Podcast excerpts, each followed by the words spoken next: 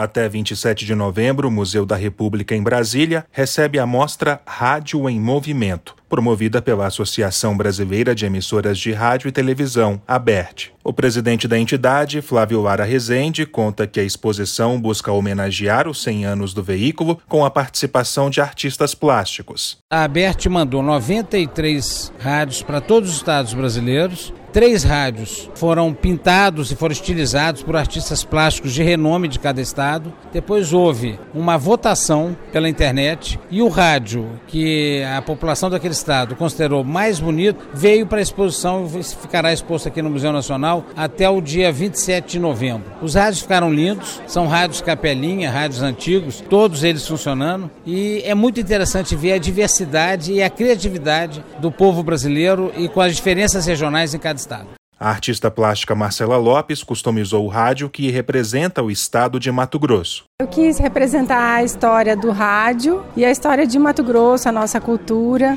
Então, eu comecei com um panorama histórico, né, desde a fundação do rádio, homenageando a mulher que inaugurou o rádio em Mato Grosso, é a Zumira Canavar. Diretora comercial de uma emissora de rádio, a empresária Daphne Veiga se emocionou com a exposição. Eu achei fantástico agora, eu estava observando todos os rádios, estou tirando as fotos. É, eu tenho uma paixão e encantamento pela rádio porque vem de família. Nossa rádio ela fez 44 anos. O evento também contou com a participação da Orquestra Sinfônica do Teatro Cláudio Santoro, que interpretou obras que marcaram os 100 anos do rádio.